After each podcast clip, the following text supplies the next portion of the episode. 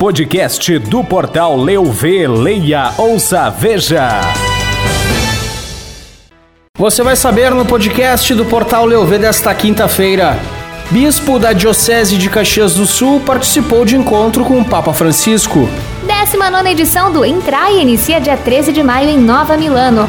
CDL de Bento Gonçalves mostra expectativa de vendas maiores no Dia das Mães. Orquestra Municipal de Garibaldi apresenta concerto Bonjour la France. Destaques no estado. A audiência pública debateu a instalação de trem regional em Vacaria. Destaques no país: duração da guerra na Ucrânia e lockdowns na China vão determinar custo de vida no Brasil. Destaques no mundo: Putin impede a Macron que o Ocidente pare de enviar armas à Ucrânia. Reino Unido responde com nova ajuda militar.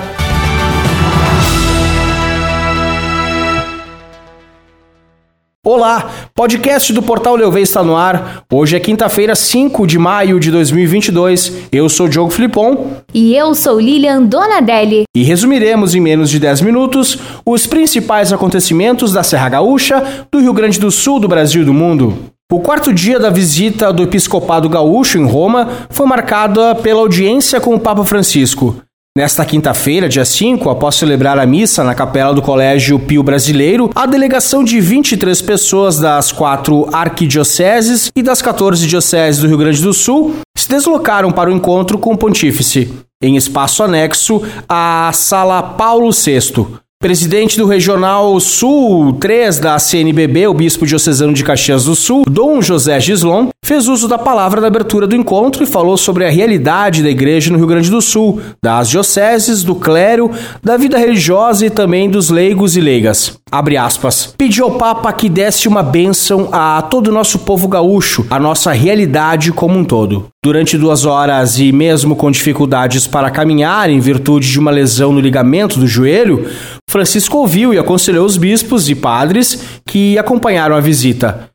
No encontro de fraternidade e proximidade, o Papa falou também sobre as realidades da Igreja Católica. E o berço da tradição italiana no Rio Grande do Sul, Nova Milano, no interior de Farroupilha, entra para o roteiro de retomada dos eventos da Serra Gaúcha.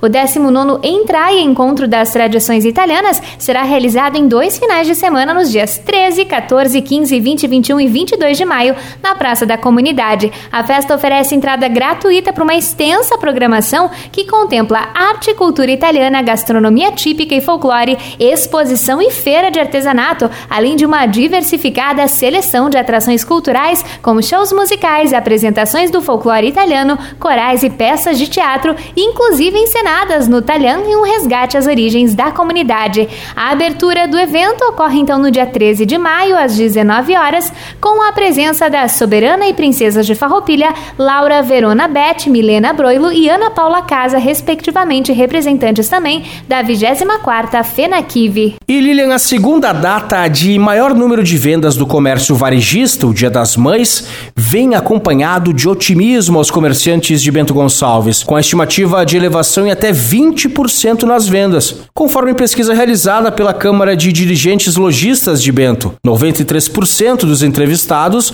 acreditam que as vendas serão superiores ou pelo menos iguais às registradas no mesmo período do ano anterior o presidente da CDL de Bento, Marcos Carboni, afirma, abre aspas, percebe-se de forma muito clara o positivismo no setor do comércio com relação à data e pelo que tem sido possível já antecipar essas projeções devem se confirmar com ótimos resultados para os lojistas. Mesmo com essa atmosfera favorável, é preciso entender que muitas parcelas da população ainda estão com seu poder de compra reduzido. Esse contexto exige dos lojistas um exercício extra no estudo e adequação tanto de mix de produtos como das condições de compra, a fim de estimular as vendas, explicou Carboni. Atentos a essa percepção, quase a totalidade dos lojistas estão realizando ações especiais como forma de atrair os clientes e fomentar a compra de presentes para o Dia das Mães. E Diogo, a Orquestra Municipal de Garibaldi realiza no domingo, dia 15 de maio, o concerto Bonjour la France, sob a direção do maestro Luiz Carlos N. Júnior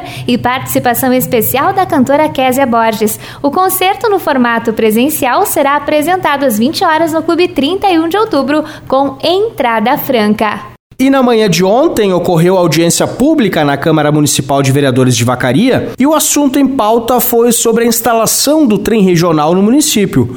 O presidente do consórcio do trem municipal regional Serra Gaúcha, Armildo Child, comentou que o projeto é o transporte de passageiros e de cargas em função do tronco sul já existente na cidade. Ele também ressaltou que o trabalho nesta nova fase está sendo realizado desde 2017. A licitação para o projeto, que engloba 370 quilômetros de percurso, deve ocorrer em março de 2023, sendo que o tempo estipulado para a conclusão das obras é de cerca de cinco anos. O projeto todo envolve um custo de 1,5 milhões já levando em conta as margens de risco do projeto, que representa cerca de 25% desse valor.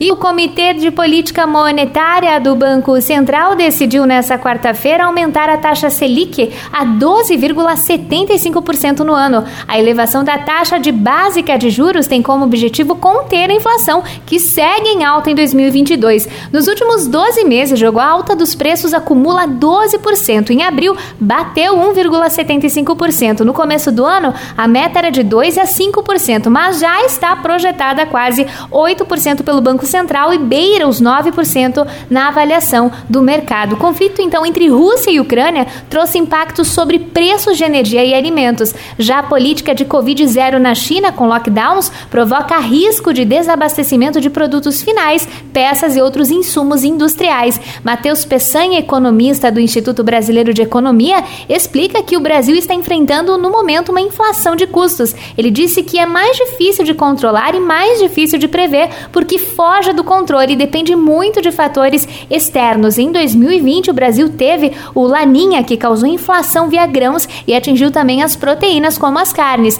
Já no ano passado, 2021, houve a seca que impactou os preços do agro e quando passávamos pela seca, veio a geada que fez subir os preços do hortafruti, como o tomate e a cenoura. Agora, em 2022, além do impacto inercial da inflação de 2021, houve também grande impacto nos preços causados pela guerra e por problemas com a chuva. Nossa inflação vai depender muito do ritmo da guerra entre Ucrânia e Rússia, mas há bons prognósticos. Esse problema da inflação dos alimentos é climático e, conforme o economista, a partir do inverno, devemos aí observar um regime mais estável de chuvas. Além disso, o problema de energia também deve melhorar. Já houve uma revisão da bandeira, estamos na verde. Por outro lado, os problemas da guerra impactam muito no setor de fertilizantes, que também esbarra nos alimentos e combustíveis. E diante do constante envio de armas do Ocidente para a Ucrânia, o presidente russo Vladimir Putin declarou que eles devem parar de fornecer armamento para os ucranianos durante uma conversa